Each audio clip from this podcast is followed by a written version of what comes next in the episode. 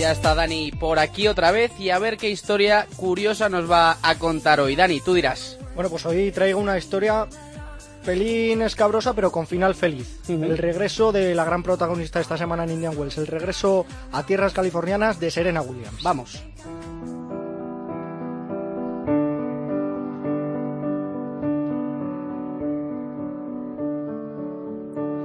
14 años llevaba Serena Williams sin pisar las pistas de Indian Wells. Todo a raíz de un lamentable episodio que vivió allí en 2001. Uno de esos momentos que a ninguno nos gusta ver ni en el deporte ni en la vida en general.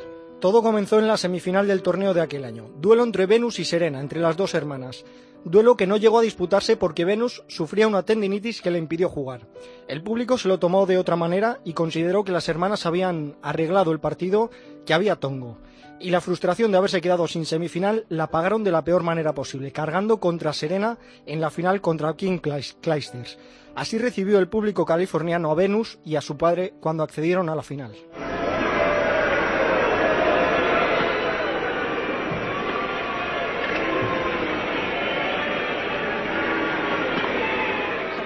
Pitos, abucheos y por el camino ruidos e insultos racistas que se repitieron durante el partido. Serena quién sabe si afectada por esa situación, perdió los siete primeros puntos de esa final, pero finalmente se repuso y logró levantar el título. Un título agridulce, porque poca felicitación y poco calor recibió del público, más bien todo lo contrario.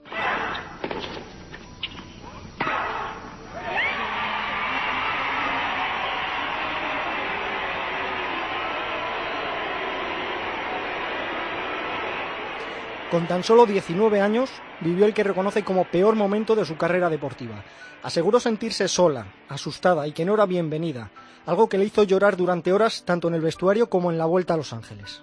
Un durísimo momento tanto para ella como para su familia, que tomaron la decisión de no regresar al torneo. Y la razón fue simple. Serena es conocida por su lucha contra el racismo, por lo que aquello le marcó, y no quería arriesgarse a vivir una situación similar.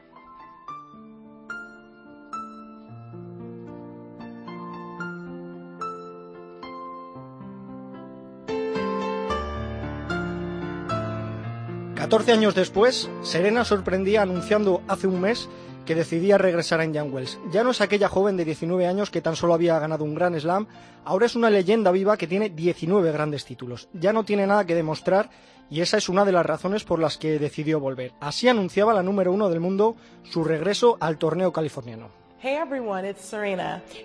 Hola a todos, soy Serena. Como habréis escuchado, en unas semanas volveré a jugar en Indian Wells.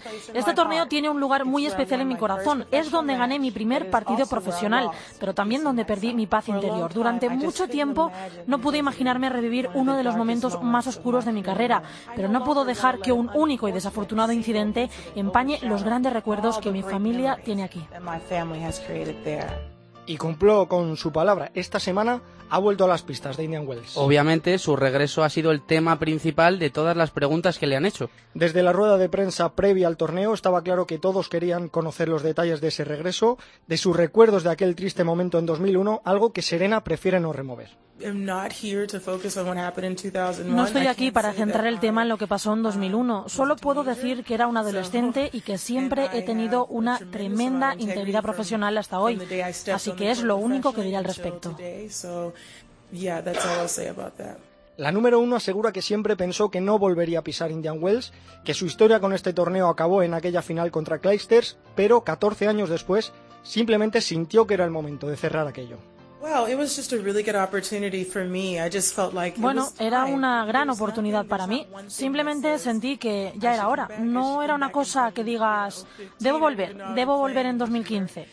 Solo era más o menos que había llegado el momento. Yo lo sentía, era el momento adecuado para volver y hacerlo lo mejor que pueda aquí otra vez. Una decisión que fue difícil y que reconoce no dependió de ella únicamente. Su requisito para volver era que su familia, tan afectada como ella por aquello que ocurrió, también quisiera su regreso. I feel if uh, she didn't support me, I wouldn't be here. She 100% supports me and Sentía que si mi hermana no me apoyaba, no estaría aquí, pero me apoya al 100% y está feliz de que esté aquí. Incluso me animó a venir. Cuando se lo dijo a mi madre, estaba muy nerviosa sobre lo que me diría. Me dijo, voy a estar aquí, voy a apoyarte en lo que necesites. Con mi padre fue un momento muy emotivo. Le dije, creo que debo de volver, pero no lo haré si tú no quieres. Y me respondió, sería un gran error si no vuelves.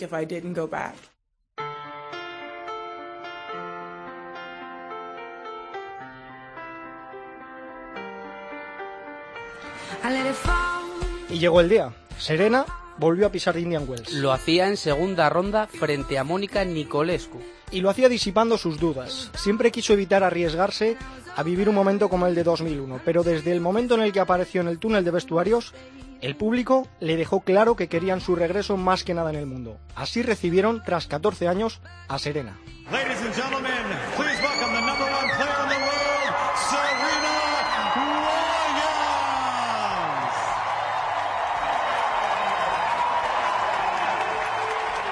Serena salió en medio de esta tremenda ovación que escuchamos, yendo directa hacia su silla a prepararse, conteniendo las lágrimas como podía, algo que su madre en la grada no lograba conseguir. Era el reencuentro, era el perdón sin palabras. La americana cumplió con los pronósticos y venció a Nicolescu. Y tras el partido a pie de pista, el torneo y el público volvieron a demostrarle su agradecimiento, dándole la bienvenida a casa para que nunca más se sintiera en el desierto californiano sola y asustada.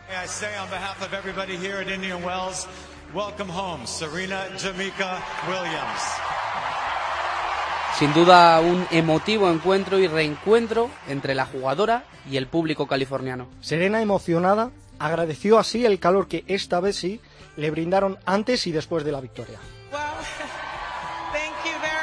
Muchas gracias. Es genial poder volver a caminar por aquí. Me produce unos sentimientos maravillosos. Han ido a más a medida que venía y me preparaba en la pista. Me venían grandes recuerdos. Gracias, muchas gracias.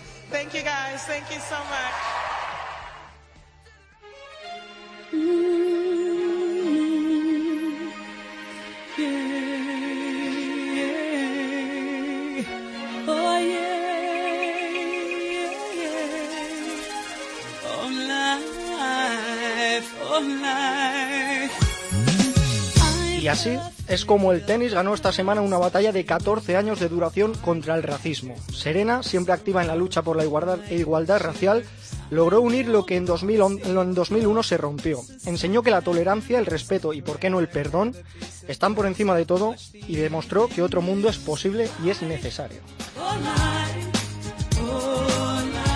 Gran historia, Dani, con un mal comienzo, pero con final feliz. De los que nos gustan a nosotros. Nos vamos, Hernández. Si te arrancan al niño que llevamos por dentro, si te quitan la teta y te cambian de cuento, no te tragues la pena porque no estamos muertos. David, antes de irnos, ¿qué tenemos para la próxima semana? Bueno, esta semana nos queda la emoción del desenlace del Master 1000 de Indian Wells. Seguiremos muy atentos todo lo que ocurra allí. Deseamos mucha suerte a nuestros tenistas, a los españoles y el próximo fin de semana se jugará la decimonovena jornada de la Superdivisión masculina de tenis de mesa. Muchas gracias, David. Un abrazo. Bueno, y hoy nos despedimos con la canción Llegaremos a tiempo de Rosana, una de las canciones favoritas del jugador del circuito profesional de pádel Sancho Gutiérrez. Hace unos años, cuando mi segundo año en España, me hicieron un homenaje en mi ciudad y salieron familiares míos hablando, mi hermano, mi sobrino y uno de mis mejores amigos. Y el tema del video era, era este tema, entonces me quedó muy marcado. Tengo miedo que se rompa la esperanza. Pues hasta aquí ha llegado este capítulo número 20 de Matchpoint Cope. Muchas gracias por estar ahí. En la técnica ha estado José Antonio Hernández. Y nada, que volvemos el próximo lunes a disfrutar del tenis y del pádel.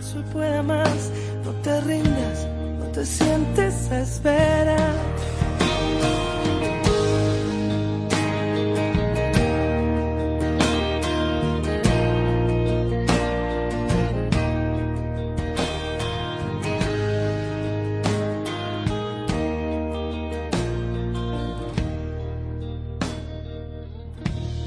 si robaran el mapa.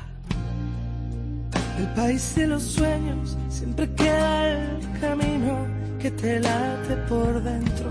Si te caes te levantas, si te arrimas te espero. Llegaremos a tiempo, llegaremos a tiempo. Mejor lento que parado, el corazón. No permitas que te anude la imaginación. No te quedes aguardando a que pinte la ocasión. Que la vida son dos trazos.